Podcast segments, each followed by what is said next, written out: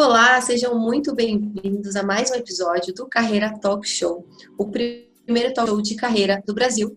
Meu nome é Giovana Cajueiro Toffolo, eu sou consultora de carreira e negócios, além de coach, e parceira de negócios da Growth Strategy, fundada pelo Paul, que está aqui com a gente hoje, me ajudando a fazer mais um episódio dessa segunda temporada. E aí, Paul, tudo bem contigo? Oi, Gi, tudo bem? Tudo bem com vocês, nossa audiência? Fico muito feliz de vocês estarem conosco em mais um episódio. Eu sou o Paul Barramondes, estrategista de carreira e negócios, fundador da Growth.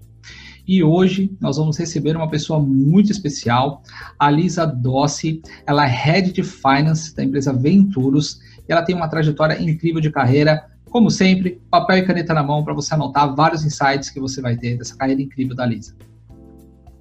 É isso mesmo, pessoal. Anotem bastante. A Liz é a primeira mulher que a gente está trazendo nessa segunda temporada, então eu tenho certeza que ela vai agregar ainda mais para vocês no episódio de hoje.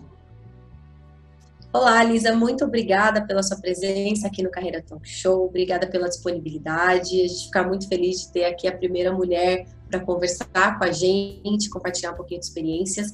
E para o pessoal que não te conhece, eu peço para que você, por favor, conte um pouquinho da sua trajetória profissional, o que, que você fez para chegar até aí onde você está hoje. Oi, Giovana, eu que agradeço. Giovana, pô, é um prazer estar aqui. E eu estou, assim, muito encantada com a iniciativa de vocês. Poder contribuir é muito legal.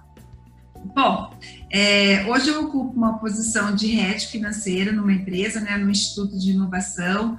Digo que eu estou num momento muito feliz da minha carreira, onde eu posso contribuir não só para o mundo corporativo, mas também em outras frentes né, com o conhecimento que eu adquiri aí ao longo desses 25 anos. Esse ano eu faço 25 anos de carreira.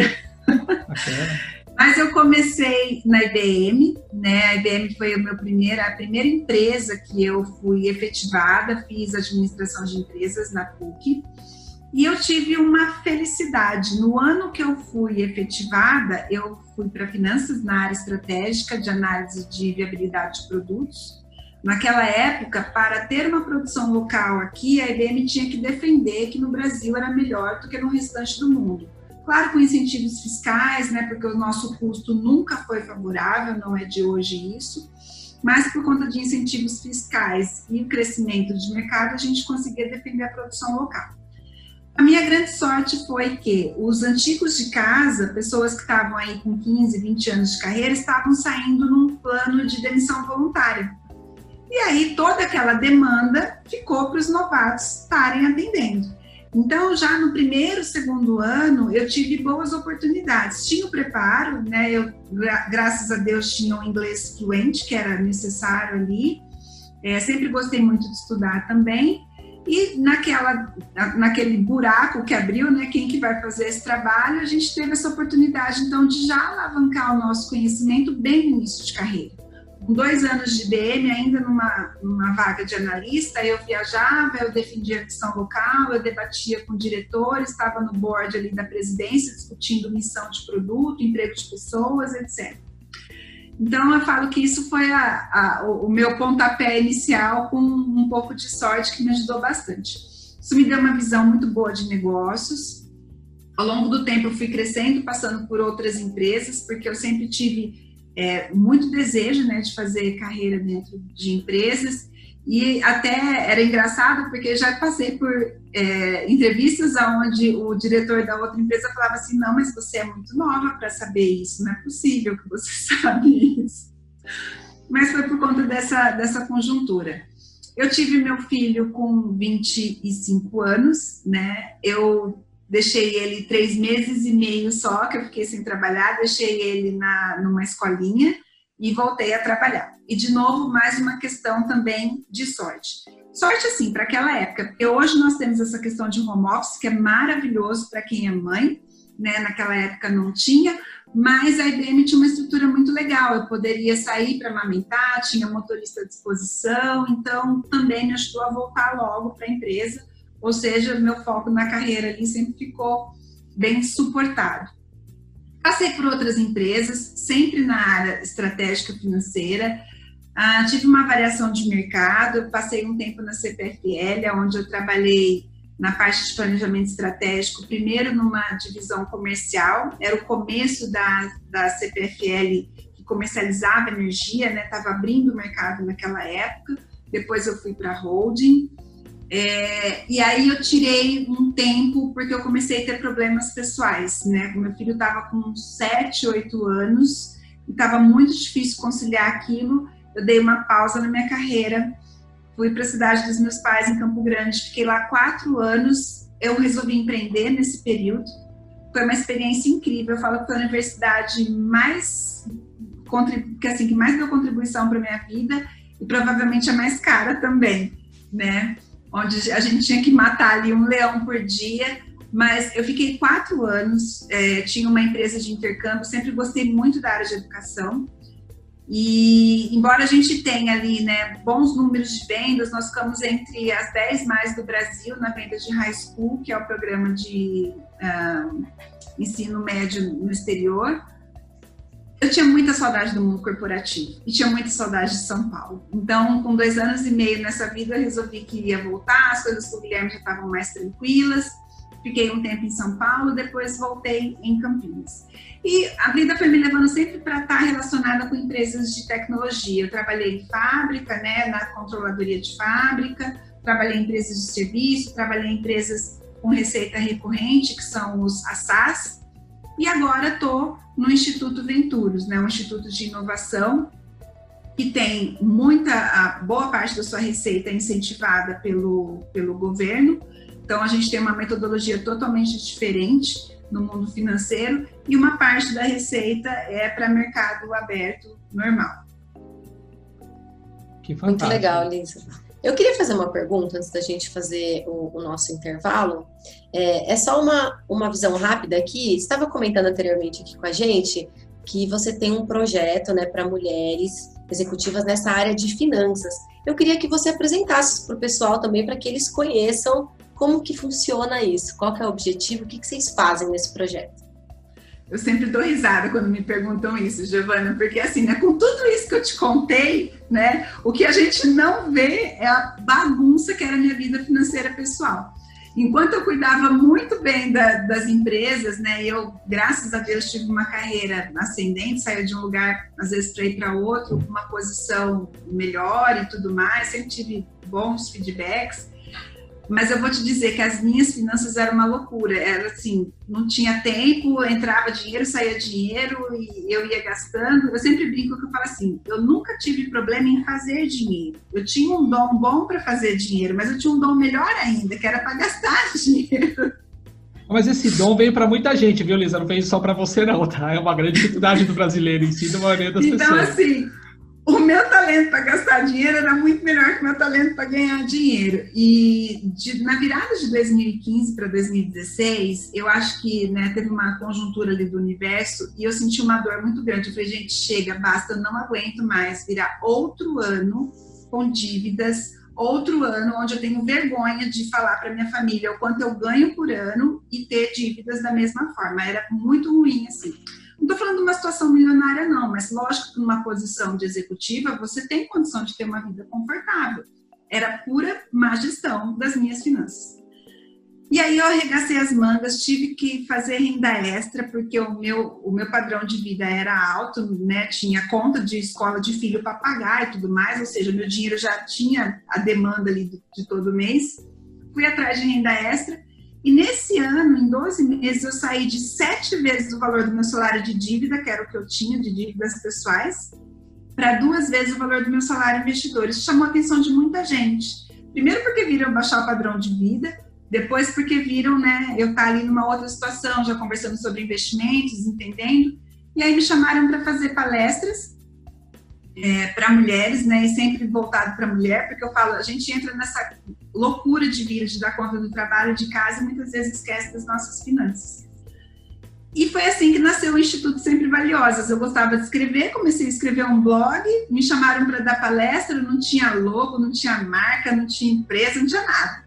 E aí eu fui atrás de amigos que trabalhavam com isso e me ajudaram a montar a estrutura que a gente tem hoje. Depois, logo em seguida, eu fui convidada pela Accor Hotels, né, o pessoal dos hotéis, para desenvolver um programa de empoderamento financeiro para as mulheres de baixa renda, e foi um programa lindo. Eles ganharam um prêmio mundial por conta desse apoio à diversidade, foi muito legal. E as palestras foram continuando, eu fui estudando mais, fui me especializando, me formei como planejadora financeira. E hoje o Instituto tem é, como prática, né, pelos canais do YouTube, Instagram, eu faço aplicação do que a gente vê em gestão financeira de grandes empresas para pequenos e médios negócios, né? E também para finanças pessoais das mulheres, porque às vezes elas não entendem nem do que acontece com elas e não sabem o que espera do negócio. Então hoje a gente tem essa frente. Não sou sozinha, tem uma outra planejadora que está comigo, tem uma assistente também que faz toda essa parte de cuidado e todo mundo leva isso de forma paralela, né? O instituto não tem ninguém que é 100% dedicado lá, pelo menos não ainda. Vamos ver se a gente em breve teremos mais pessoas lá com a gente. Muito legal, espero que sim, com certeza, né, Pô? Com certeza, com certeza, com certeza. E depois lançar um programa focado para homens também, porque eu vejo muitos homens que são péssimos planejadores financeiros é, e que acabam gastando demais, é também é bem complicado. Você falou uma coisa engraçada, né? Nos atendimentos que eu faço de mentoria, muitas vezes homens me procuram porque é a forma que eles veem de a mulher se envolver nas finanças em casa. Existem muitas vezes as mulheres porque a linguagem para falar com a mulher ela é diferenciada. A mulher ela tem uma vulnerabilidade, primeiro, porque vem de uma cultura que, como a gente estava conversando, né, não foi criada para cuidar do dinheiro, não na nossa geração, tá, mas na geração das nossas mães, principalmente, não vem de uma cultura que foi criada para cuidar do dinheiro. Muitas vezes elas ficam viúvas e não sabem cuidar do dinheiro. Então tem essa dor dupla, né, de perder né, o, o cônjuge e também de não estar tá conseguindo cuidar do dinheiro. E aí nessa de ficar meio alheia a coisa, muitas vezes os homens querem essa parceria, eles querem essa ajuda. Então muitos me procuram para falar, vamos ver se com você a minha mulher começa a cuidar do dinheiro em casa também. Acontece sim. Sensacional, Muito sensacional. Legal. Baita de programa, parabéns. Vamos fazer um intervalinho agora para a gente assimilar esse montante de informação, pensar um pouquinho também nesse programa brilhante que você mostrou agora aqui para gente. E a gente já retorna para encher você de perguntas só um pouquinho. Então a gente já volta. Tudo bem. O mundo mudou. A forma como trabalhamos e aprendemos nunca mais será a mesma. Você está preparado para este novo mundo? quais são as estratégias que você vai utilizar para entregar resultados e se destacar em um mundo cada vez mais digital. Para crescer na carreira, você precisa ser um profissional de alta performance e estar próximo de pessoas com os mesmos objetivos que o seu. Conheça o Clube dos Profissionais de Alta Performance. São lives semanais no formato Masterclass. A experiência de grandes executivos, mentores, especialistas e profissionais do mercado. Agora, todo o conteúdo das aulas disponível para você acessar onde quiser e onde estiver e durante o ano todo. E mais, materiais complementares, mentorias em grupo e totalmente online. Bate-papo com executivos e especialistas, entrevistas e benefícios exclusivos. Você vai turbinar a sua carreira com habilidades comportamentais para aplicar imediatamente na sua profissão. Vai descobrir como se destacar na empresa e no mercado, gerando resultados extraordinários. Fique por dentro das ferramentas mais atuais e importantes do desenvolvimento de carreira. Assine já clube.growthstrategy.com.br.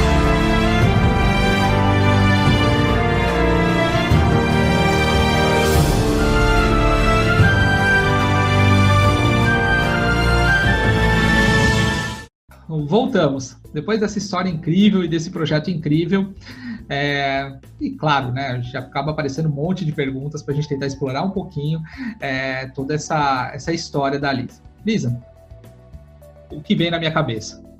Mãe, né, um monte de projetos, muita empresa. Quanto mais sucesso você tem na carreira, mais difícil é como mulher para você lidar com as coisas dentro de casa, porque a sua responsabilidade aumenta. Você não tem só a sua casa, mas tem equipes e isso vai aumentando o nível de complexidade. É, por trás disso as pessoas não veem as dificuldades que você passa, né? Você comentou da dificuldade financeira também, né? De apesar de ganhar bem, mas gastar muito também. É, mas quais foram as principais dificuldades na sua carreira que você teve que lidar, né? Como mãe, como executiva, como esposa? Olha, pô, eu acho que quando nasce uma mãe, nasce uma culpa, né? Com certeza eu vejo muito isso, né? Poxa, vou deixar meu filho no berçário, não tenho tempo de acompanhar. É, quem ensinou meu filho contar até 10 não fui eu, né? Foi a professora. E essa culpa, ela é terrível. Ela, assim, muitas vezes eu vejo que mulheres desistem da carreira não por falta de capacidade, não por falta de competência, mas por essa questão de culpa. Eu me divorciei do pai do Guilherme, o Guilherme tinha um ano e três meses né? Mas eu falo que, uh, embora nós não ficamos casados, ele é um excelente pai, sempre me ajudou muito com isso. E a gente sempre teve um relacionamento. Eu, eu brinco que eu falo, Guilherme, você tem que fazer terapia, meu filho, porque você nunca viu seu pai e sua mãe brigando. Óbvio que nós brigamos, né? Mas como ele é, não viu a gente é, estar juntos, ele era muito bebê quando a gente se separou, as brigas ficavam alheias.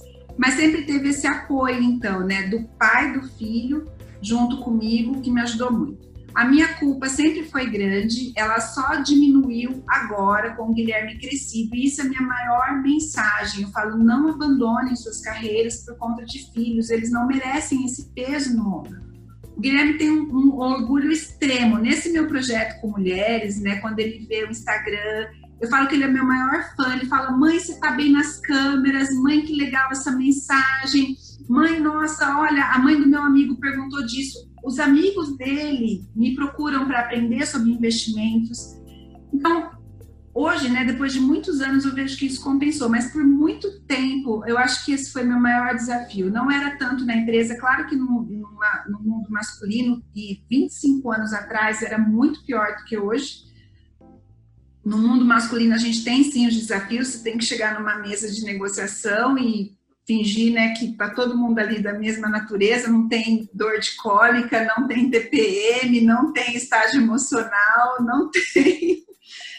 É, então, mas esse não era o maior desafio. Acho que o maior desafio é a culpa de você não estar tá aproveitando tanto a, o crescimento do seu filho. Mas, de novo, valeu tudo muito a pena, porque hoje eu vejo o Guilherme está iniciando a carreira dele e ele conta muito comigo, ele aproveita muito esses conselhos, então eu falo que gostoso eu poder né, ser mentor ali do meu filho. É muito bom isso.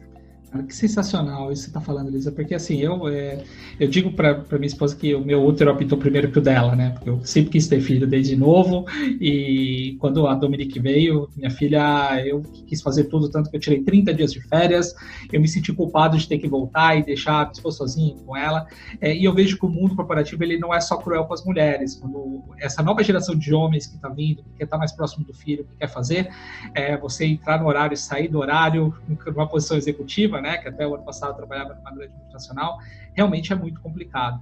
Né? Não, não, é fácil. Se, se foi difícil para mim como homem, imagina para você como mulher e passando por tudo isso. Mas é o que eu sempre conversei com a minha esposa é o filho ele vem para fazer parte de uma história, ele não veio para ser a história. Então eu não posso parar a minha carreira, porque no futuro ele vai ter a carreira dele. Eu também não vou querer que ele pare a carreira, por exemplo, para cuidar de mim, se precisar. Por isso que eu preciso me cuidar. Eu acho que é uma parceria. O filho ele vem para ser parceiro. No começo a gente vai cuidando para que isso aconteça e no futuro ele passa a ser seu melhor amigo. E claro, você ganha um baita de um fã, né? Que é melhor do que ter um fã que seu próprio filho, né? Parabéns. É Belíssima história.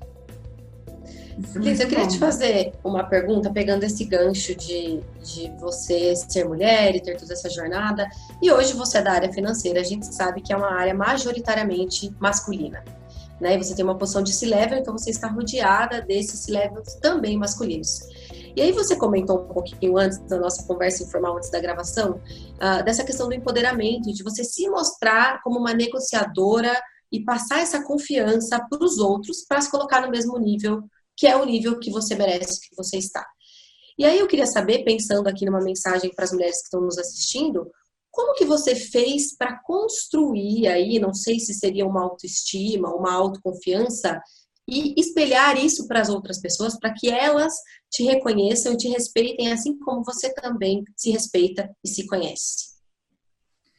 Não foi da noite para o dia, não, viu, Giovana? Eu, eu, eu converso muito isso com as mulheres que estão à minha volta, né? E eu vejo que existe um sentimento arraigado na mulher do tipo, ah, eu vou aceitar esse trabalho, né? Parece que a mulher, é, ela tem que estar sempre numa posição, é, eu não quero ser polêmica, tá? Mas ela tem que estar sempre numa posição de submissão, seja de um chefe, de um pai, de um marido, né? E, e, a gente tem que ser apoiadora, ambos precisam, né? Os homens também têm as fragilidades, o Paul acabou de falar, né? Do lado paterno dele, e eu entendo que isso é.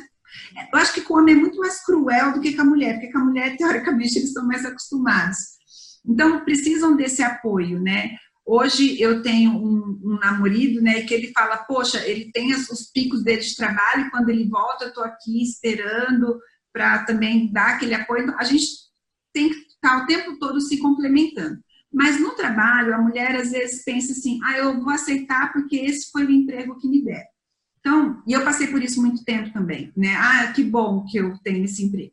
É muito comum a gente ver as mulheres com um background de estudo imenso, em posições menores, em posição de investimento menor, né? A mulherada fala assim, ah, porque a mulher é conservadora. Eu falo, hum, não sei, eu acho que a mulher às vezes não se encara capaz de entender de uma bolsa de valores e se coloca numa posição ali de conservadora, porque no final do dia ela vai apostar na Mega Sena. Quem aposta na Mega Sena não é conservador, não, porque ali está maior risco. Perfeito. Então, enquanto a gente não, não muda a cabeça, né? Eu acho que a grande virada na minha vida veio um dia que eu fui contratada e logo em seguida veio um colega com uma posição é, semelhante e 10 dias de prazo eu estava dentro da empresa e comecei a ver a negociação que ele estava fazendo com o mesmo chefe que me contratou.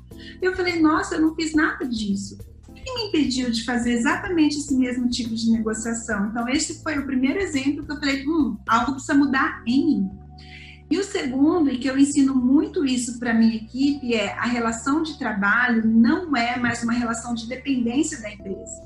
Você tem que entender que você está ali para contribuir com o seu crescimento para a empresa, que a empresa precisa de você tanto quanto. Eu brinco muito com a minha equipe que eu falo assim, gente, eu quero que vocês sejam pessoas que eu peça, por favor, para vocês trabalharem comigo.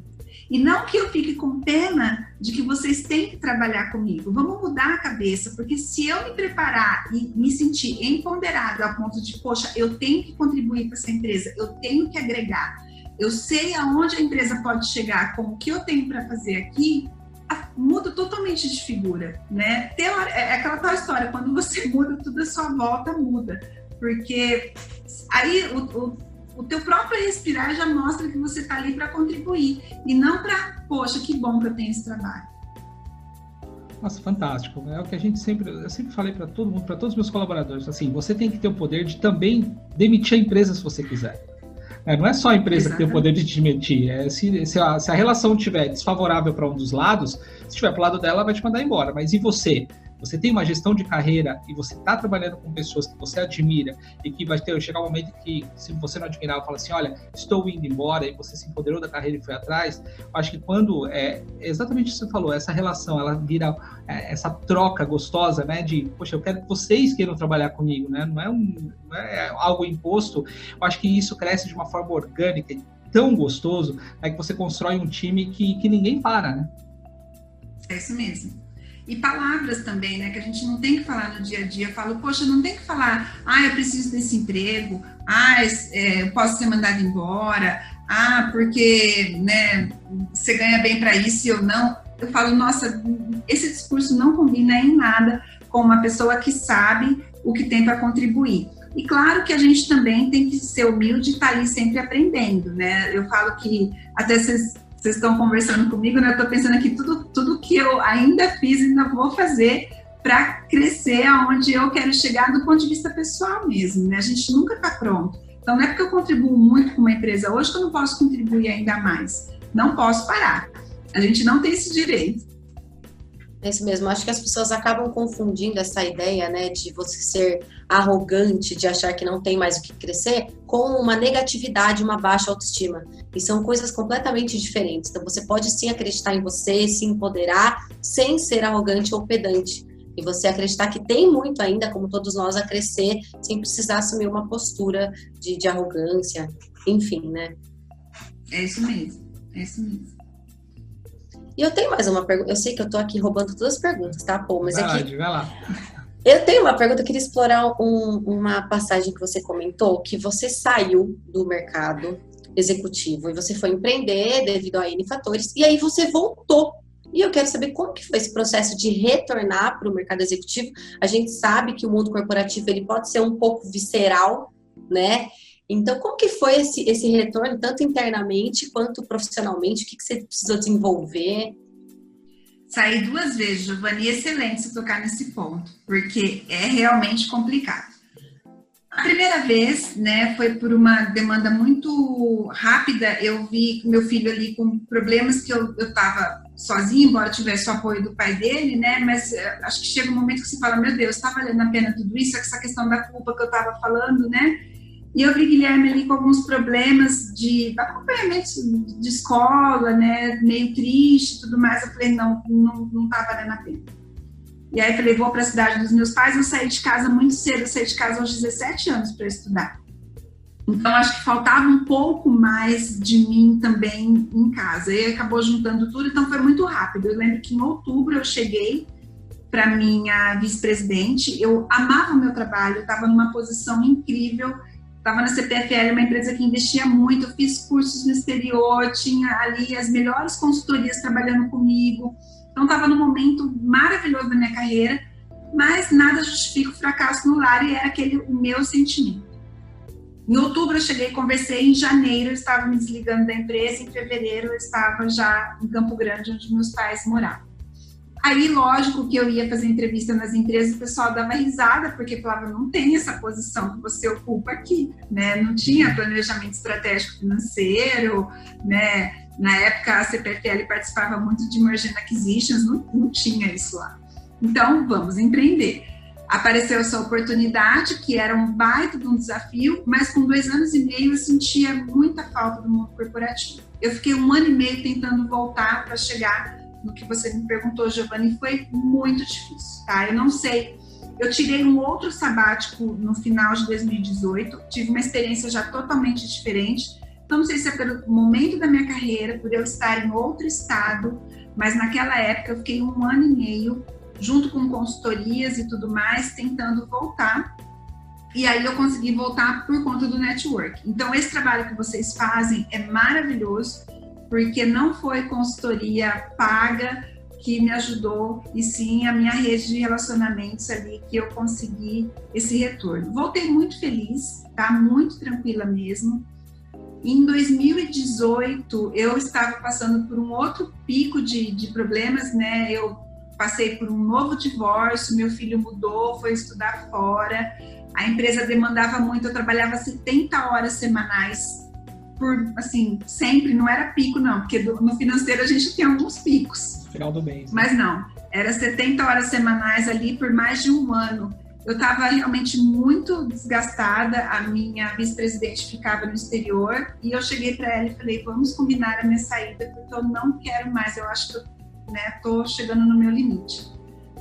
E eu fiquei seis meses de sabático, só me dedicando ao meu projeto, E aí foi totalmente diferente. Eu tinha muita demanda, muita procura. É, posso te dizer que a minha volta para o mercado foi uma volta planejada. Eu realmente pude escolher a empresa que tinha a ver com o que eu queria para minha carreira dali para frente. Já no momento mais madura, com talvez mais bagagem, foi muito mais fácil. Mas a primeira vez que eu retornei foi um ano e meio de muita luta. Então essa decisão de, de empreender eu acho que ela tem que ser tomada com muita consciência, porque o voltar a, a, ao mundo corporativo nem sempre é tão simples, depende muito do momento que você está na carreira.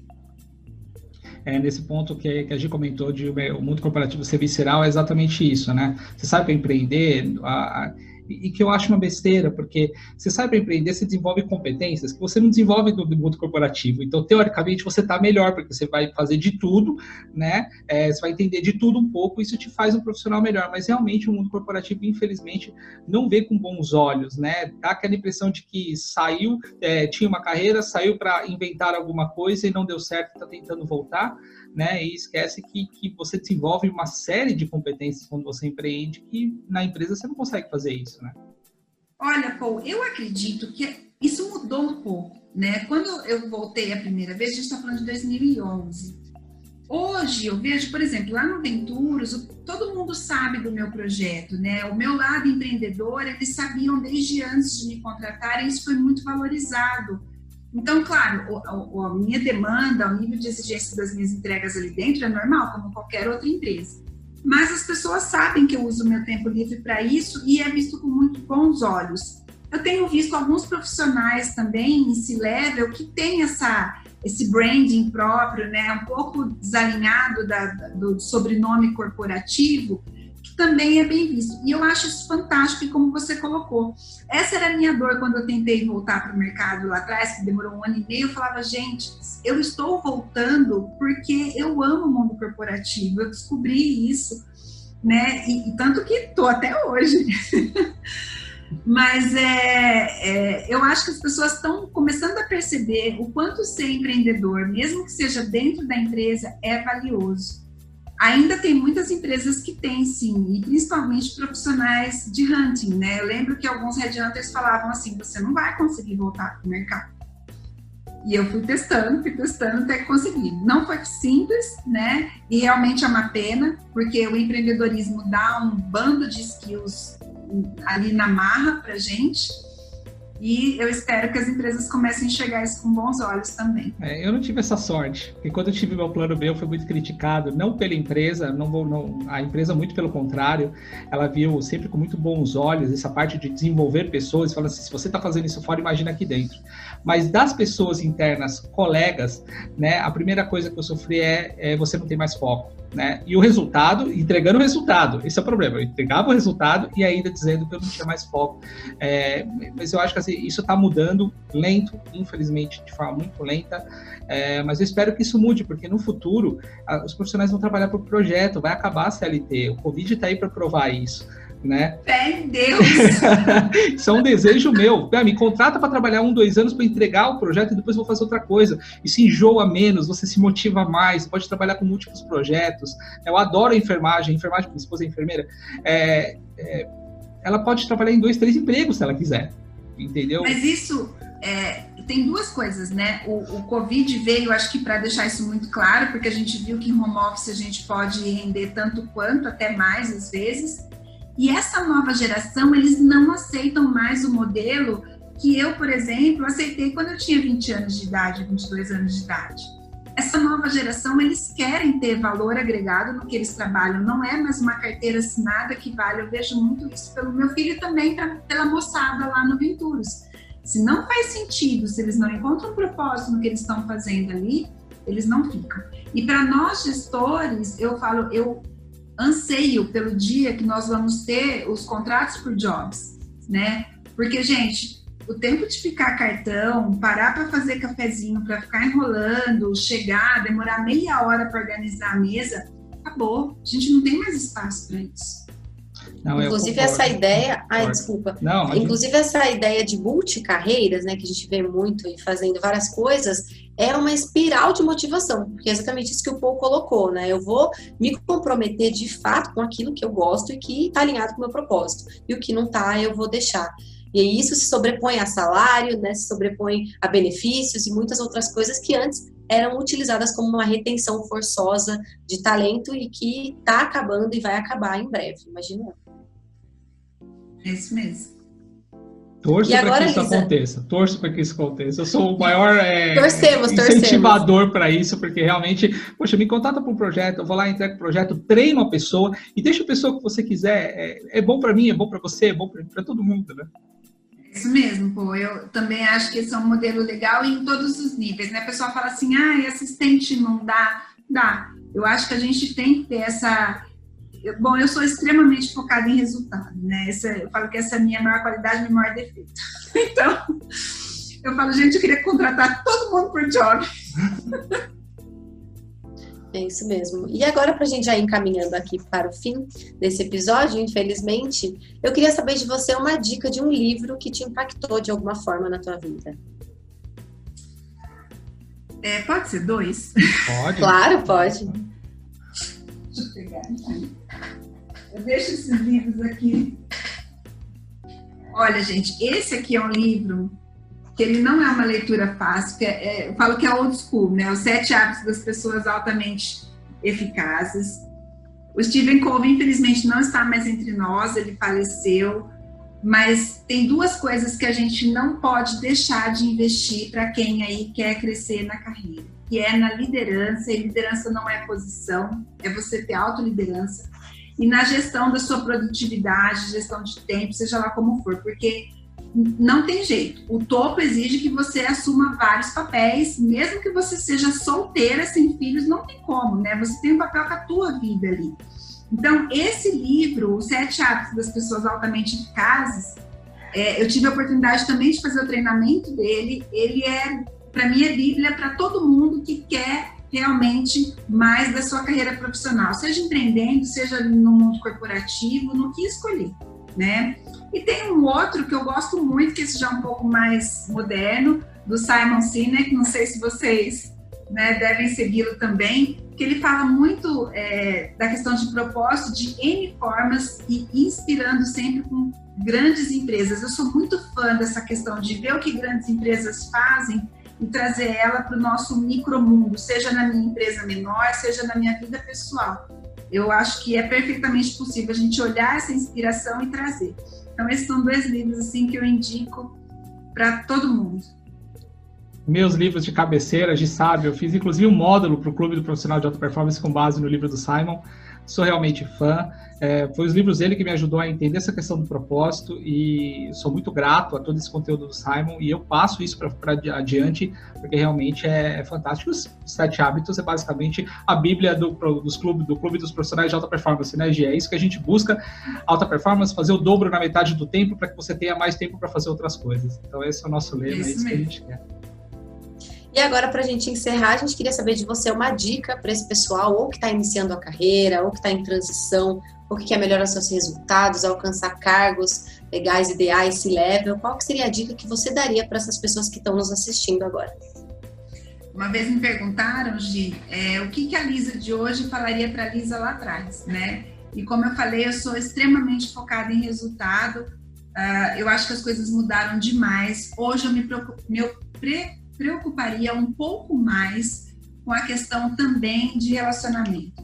Eu brinco muito, né, que eu aprendi depois de velha a usar a regra de Platini, que isso fez um diferencial enorme. Se hoje eu consigo conciliar o meu propósito de ajudar mulheres a se ponderarem financeiramente com a minha entrega na empresa, como ali, né, uma posição de CLT mais tradicional, foi porque eu aprendi a regra de platina, que é tratar o outro como o outro gostaria de ser tratado. Então, quanto mais você olhar o outro, entender que para Giovana talvez eu tenha que falar de uma forma, para o Paul de outra, e entender que isso faz parte do meu desenvolvimento, que não é que, pô, que saco que eu vou ter que fazer isso, não. Olhe como um talento seu de poder falar de formas diferentes, com pessoas diferentes, e aí, ó, sucesso vai ser muito mais bem-vindo e rápido então, esse é um conselho que eu dou para quem está começando, porque às vezes naquela ânsia de só olhar o que vai ganhar, a gente não olha em volta e perde muitas oportunidades. Sensacional. Elisa, você é um pouquinho do script, tá, Gi? Como é que as pessoas fazem para conhecer esse seu projeto incrível? Conta pra gente.